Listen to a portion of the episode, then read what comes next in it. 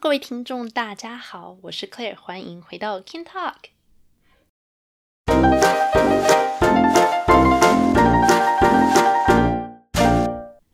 那上一次呢，上传了一个探讨加拿大移民社会的内容，那那篇的内容呢，意外的得到了很多人的回响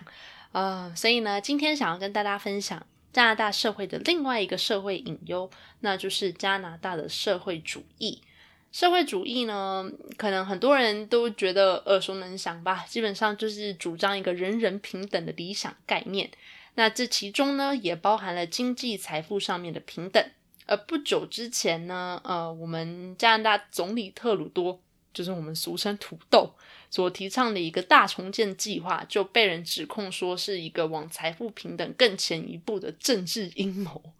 听起来是不是很耳熟？所以到底真相怎么样呢？今天就想要跟大家来稍微讨论一下。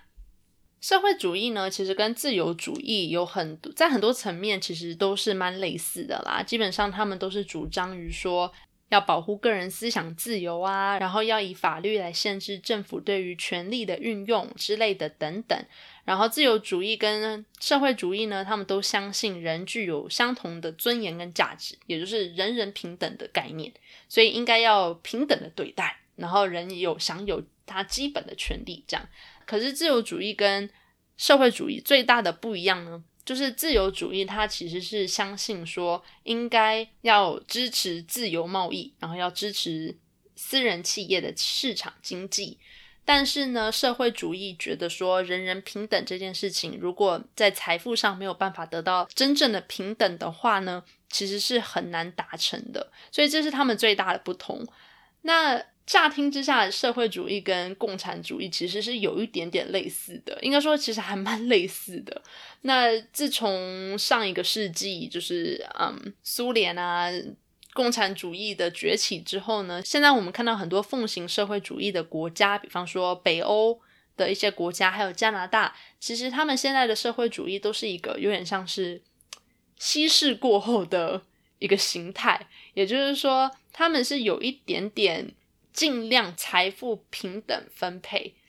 但是呢，又不会去干预你市场上面的自由贸易跟私人企业。所以听起来很复杂，对不对？但其实上，你就把它想成是一个有点像自由主义跟社会主义加起来，然后除以二的感觉就对了。也就是说，你还是可以有私人企业，但是政府呢也会尽可能的帮忙比较没有那么幸运的族群，就是比较穷的族群呢，也能够得到一些补助跟资金，让他们尽量能够把他们的社经地位提升到跟其他人差不多的水平，大概是这个样子啦。那也就是因为这个样子呢，这加拿大的政治体系现在就变成了一种融合了社会主义跟自由主义的综合体。在经济上面，它有自由市场的特色，但是在其他的方面呢，又有那种呃希望大家都能够人人平等啊，然后尽量保障每个人权利的那一种特质。那这种状态呢，在最近似乎有被打破的情形，这就是加拿大人所称的大重建 （The Great Reset）。这个大重建第一次在加拿大被正式讨论呢，是去年九月联合国二零三零年全球持续发展议程视频的会议上面的时候，加拿大自由党的总理就是我们的土豆先生说，应该要利用这个疫情的大好时机，来加速推动疫情前就商讨好的这个全球大重构的计划。那这番话呢，就会让人想到之前的全球经济论坛大重构计划啦。所以在去年十一月左右的时候，我们的保守党就是自由党的死对头，就有点像台湾的民进党跟国民党这样子。那我们的保守党的国会议员呢，有一个叫做包利夫的人，就发起了一个抵制大重构的请愿，那吸引了很多在成千上万个人来签名吧。那为什么我们要抵制大重构？跟大重构它背后到底是什么？其实。它所谓的十七个大重构有包含十七个发展目标，其中有一些目标，比方说清洁水源啊、卫生啊、消除饥饿啊、跟教育等等，跟现在大家的生活其实都有一定程度以上的关联嘛。所以大家其实对这些议题也都觉得说，哦，还 OK，没什么太大问题。可是它里面还包括了其他的主题，比方说两性平权、绿色能源。体面的工作，跟就是气候全球暖化的应措施之类的等等。那在疫情期间推行这些的时候，其实让很多人都觉得有种是不是搞错了什么重点的那种感觉。所以渥太华是加拿大首都嘛？那渥太华去年十月的最新民调也显示说，支持这种绿色能源计划的人其实真的是蛮蛮蛮少的啦。相比这种全球气候的问题，我觉得现在很多人其实更关心的是疫情的控制，还有疫情所带来的影响，经济、就业，还有自己的日常生活。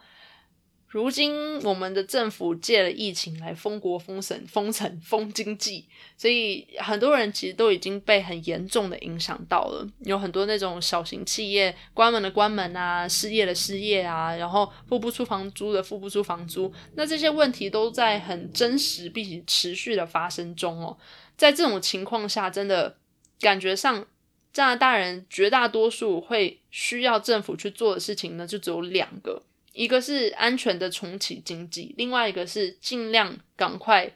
停止我们政府天文数字般的财政赤字，所以这两个真的是相辅相成啦，缺一不可。因为目前，比方说像我们的亚伯达省，亚伯达省是在 B.C 省旁边的一个省，那它是以天然气油跟能源丰富，还有它的那个落基山脉出名的。那亚伯达省呢，它现在已经有两百四十二亿的赤字，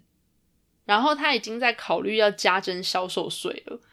然后之前大家可能有听过，就是说我们买东西还要再加税。那你现在这个税因每个省其实不太一样啦，有些地方是十五趴，有些地方是十三趴，但基本上都差不多是这个数字。那你如果还要再往上加的话，你出去买东西一块钱的东西，你其实要付一点一五，然后现在还要付更多，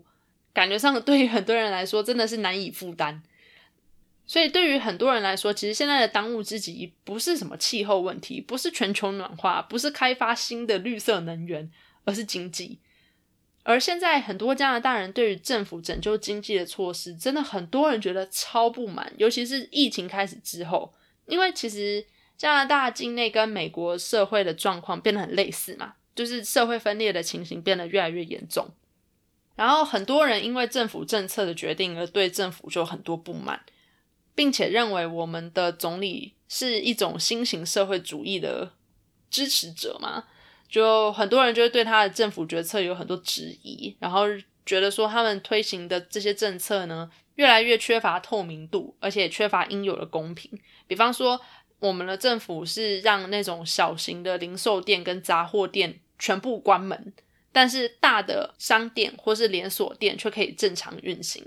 那他比方说像之前提过的社会主义嘛，所以呢，他有一些救济金会发给需要的民众。但是他却没有好好审核申请人的资格，导致说有很多纳税人的辛苦钱，其实是被送到完全不需要那笔钱的人手上，所以有送给好多学生吧，好像是。那其实这些这些钱后来好像国税局有想要去讨回来，可是钱都已经到人家账户里面了，你要讨回来，先不说会花多长时间啦，那如果那些人就是坚决不给呢？对不对？你如果说你还要去罚钱，或者说一一去审核去查，那还要花很多时间跟人力还有资源。那是不是你本来还可以用这些人力资源时间来做别的事情？那现在全部得来浪费在这种事情上，所以真的有很多人又觉得很不满。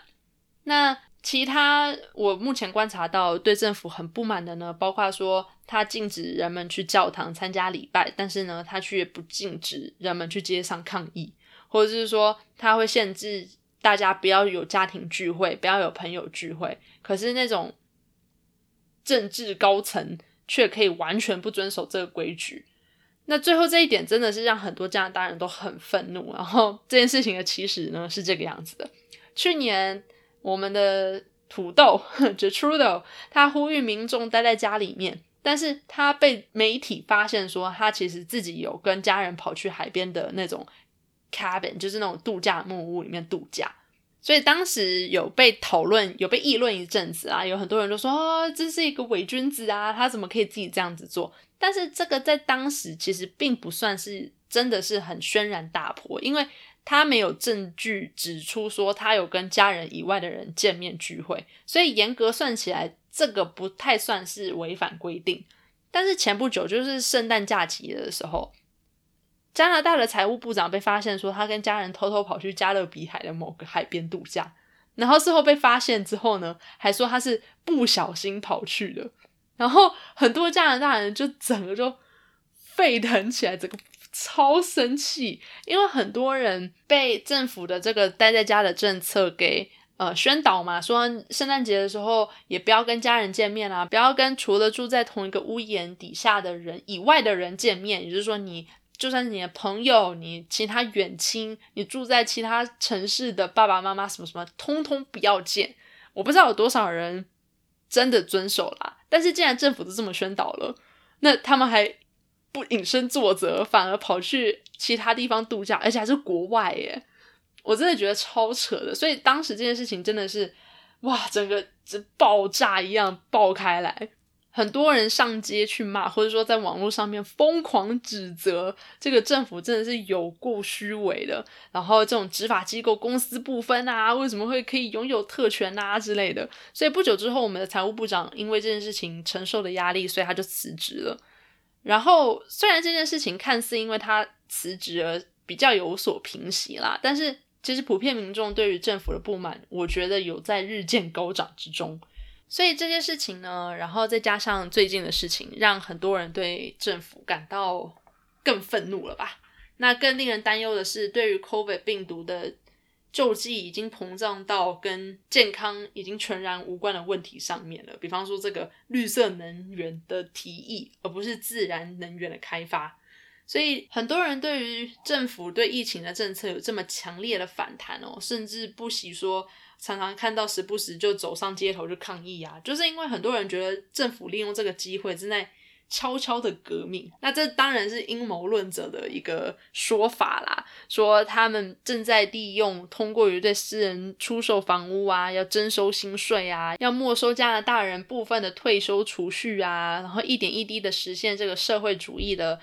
财产的重新分配，然后要夺走人们的自由跟民主。那支持这些阴谋论者的猜想的进一步的证据呢？是他们主张说，社会主义国家通常都有两套标准嘛，一个是适用于政客跟还有官僚有关系的人，另外一套呢，就是像我们这种普罗大众普通人。然后近期这种各种官僚啊、特权之类的事件报道，更是助长了他们这个这个此一想法。政客们有重大的利益冲突的时候呢，却只被处以小额罚款或者是小小惩罚；可是普通公民却因可能因为举办什么晚餐晚宴，或者说在跟小孩只是在公园里面玩而已，就被面临巨额罚款。再加上卫生部长的这件事情。种种迹象都让这些阴谋论者更加坚定的相信，就是说政府这完全就是偷偷的搞双重标准，然后暗地里面进行一些对民主自由有害的政治活动。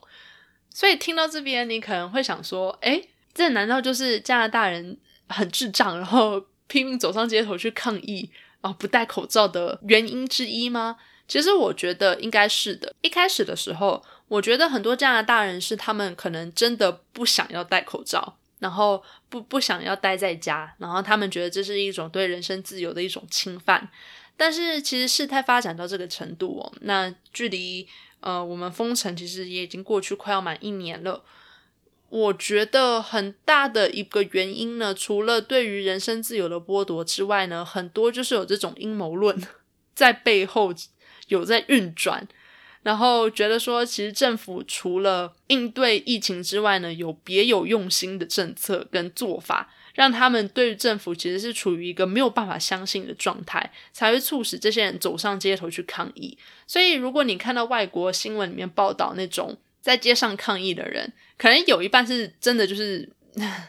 未教知识不足吧，然后就是单纯只是想要抗议，不想戴口罩而已。可是其实有一部分的人呢，是除了不想戴口罩之外呢，他们有更深一层的政治因素在后面，就是他们觉得政府正在从事一些对他们的自由有害的政治活动，然后他们。为了要避免政府就是完全 take over，完全控制住他们的财富，完全控制住他们的自由跟民主，他们才要走上街头去抗议。所以其实也不全然都只是为了戴不戴口罩的这种议题而已啦。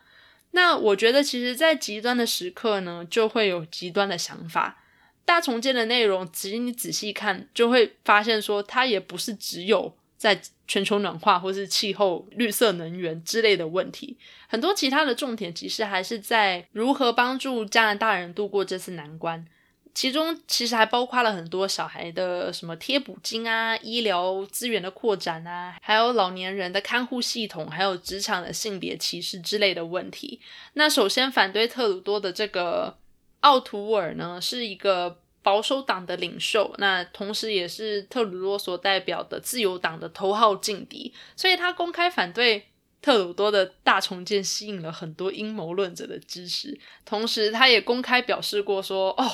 政府想要一次做这么多改变，因为大重建有十七个项目嘛。”他说：“政府想要做这么多改变是有阴谋的啦，怎么可以一次变这么多东西呢？这其中一定别有目的。”但是就算是这样，其实他也是有说过于类似于特鲁多所说的所谓“我们需要改变”，就加拿大需要改变的这种话，他其实也讲过不少啊。只是关于实际上要怎么解决这些社会上因为疫情所带来的棘手问题，他其实并没有解释。他只是公开批评说，特鲁多的政府不应该 focus 在这种绿色能源的政策上，但是他也没讲说要怎么解决加拿大气候暖化方面的问题。然后呢，再加上其实前两年呃选举当中呢，自由党跟保守党有点。不分上下的感觉，那加上现在执政党是特鲁多的自由党，那这个公开表示反对他的又是保守党，所以这其中有没有什么政治上互相角力，然后互相想把对方拉下来的那种因素在呢？我觉得明眼人应该一看就知道吧。但是说实话啦，其实。特鲁多的政府呢，也没有针对这些问题上实际的行动方针，就是实际上到底要怎么解决，他们其实也没讲。他们只有说：“哦，我有这十七个问题，我觉得我们应该要解决。”但实际上那个 action plan 就实际上实际的行动到底是什么，他们真的也没有说做很出来做很详细的说明啦。所以感觉。自己看起来的话，比较像是两个党互相骂来骂去的口水战而已。一方面是说什么哦，我们要解决这些事情，但是实际上他还没有说到底要怎么解决。然后另外一边是只要解决这么这么多问题，听起来就是很可疑。但是他同时也同意说啊，好像我们真的也需要有一些事情是需要改变的。这种反对党。那回到加拿大的社会主义这件事情啊，嗯，虽然很多人都觉得加拿大福利好，然后社会主义怎么样怎么样。但是呢，我觉得加拿大其实离真正的社会主义其实还是有一段距离的。因为真正的社会主义，像比方说北欧的一些国家，你会看到它其实对于很多东西是人人都平等的。比方说教育机会，比方说北欧，如果你去他们的大学的话，很多都是免钱的嘛，你不用付学费，政府会资助你。那如果说甚至你不是学生了，但你出社会了，你想要转换跑道，或者说你失业了，其实有很多这方面的补助、跟救济、跟资源，都是政府出资来帮助你说来帮你转职啊，帮你找工作，来培训你之类等等。那像这样子的资源，在加拿大其实就没有哦。呃，先不说这些什么补助金啊、失业方面的资源啦，就说大学学费好了。其实加拿大还是这一点的话，跟美国比较贴近，就是学校很贵，然后学费很贵。如果你家里没有钱的话，就算你可以去跟政府借所谓的学生贷款，但是你还是得还啊，你还是迟早得还这笔钱啊。呃，所以真的要说是不是一个彻头彻尾社会主义的国家，像北欧那样子的，其实我觉得也不见得。那更何况，它其实某种程度上来说，真的是受到美国一个很深的影响嘛。毕竟我们跟美国是唯一的邻居，所以不受到他们的影响，其实也是很困难的。然后加上美国又是有点像我们国际上的老大这种感觉，加拿大一直都是小弟型的角色，所以有很多美国的制度跟呃美国的一些做法，就变成说会很自然的影响到加拿大的做法。那。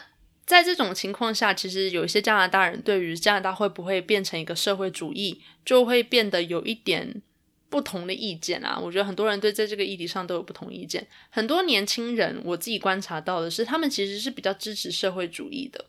就像现在很多美国年轻人，他们其实其中有很多是支持社会主义的，会主张说人人平等啊，然后会比较嗯不那么在乎个人主义，所以这是一个蛮有趣的现象啦，我觉得，嗯，那不。管在这种风气影响之下，加拿大未来到底会怎么样呢？我觉得现在很多人对于社会主义的恐惧是来自于说财富要重新分配这件事情。因为正如同美国所奉行的资本主义呢，其实有很多来加拿大的移民，或者是说在加拿大土生土长的人，其实也有啦，嗯，都会觉得说这是一个只要你肯努力就有机会能够获得成功的国家嘛。那如果说财富要重新分配，你的纳税的钱要拿去缴别人的学费，很多人其实心里难免都会感到不平衡。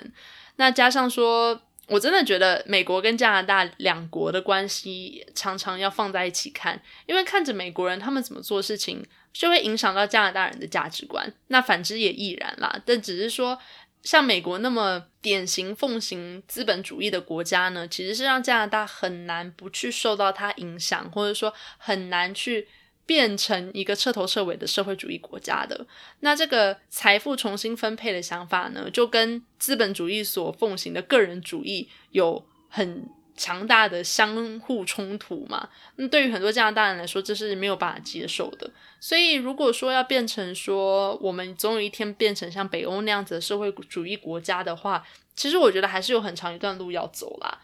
因为这种改变其实也不是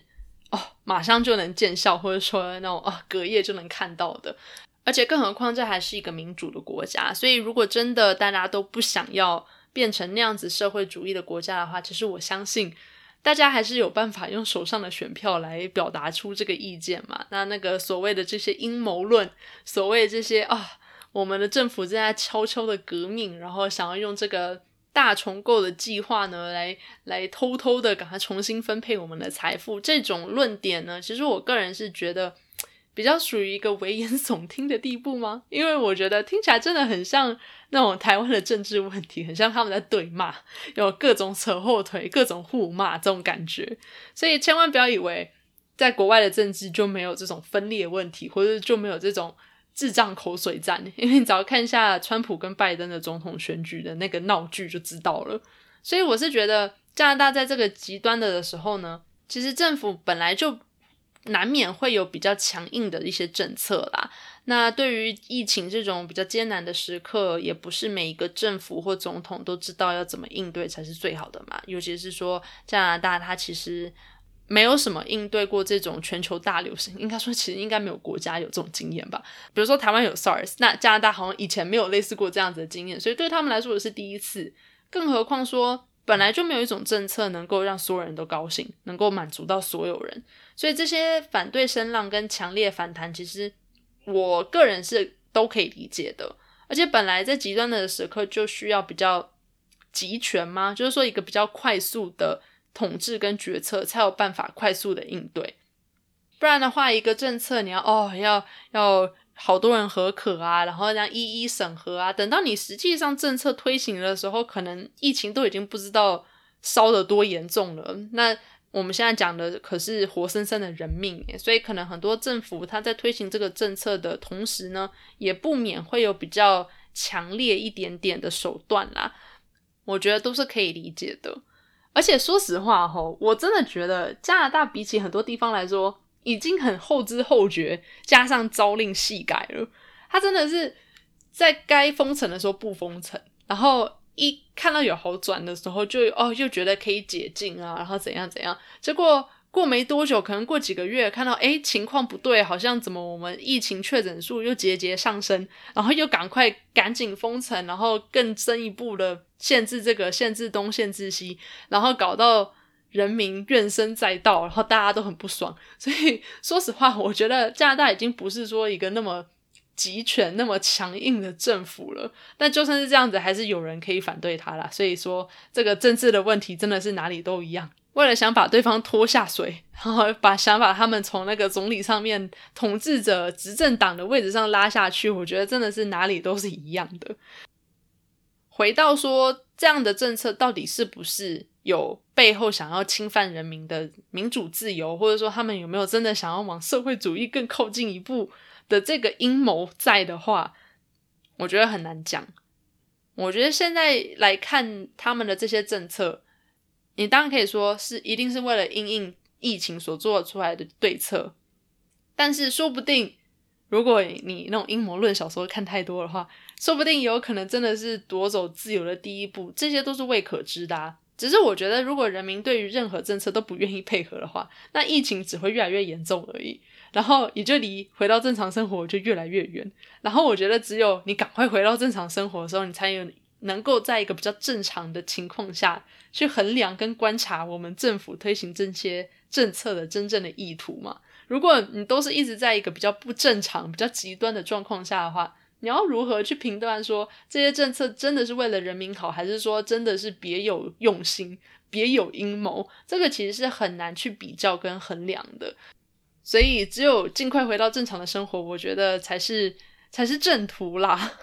到时候，如果真的你有发现说政府有什么阴谋啦，或是政变啦、改革啦，到时候你要上街抗议的话，也还来得及啊。只是这样子把其他在前线跟病毒努力对抗的医护人员的这些牺牲跟安全拿来赌，吼，我觉得是比较不负责任啊。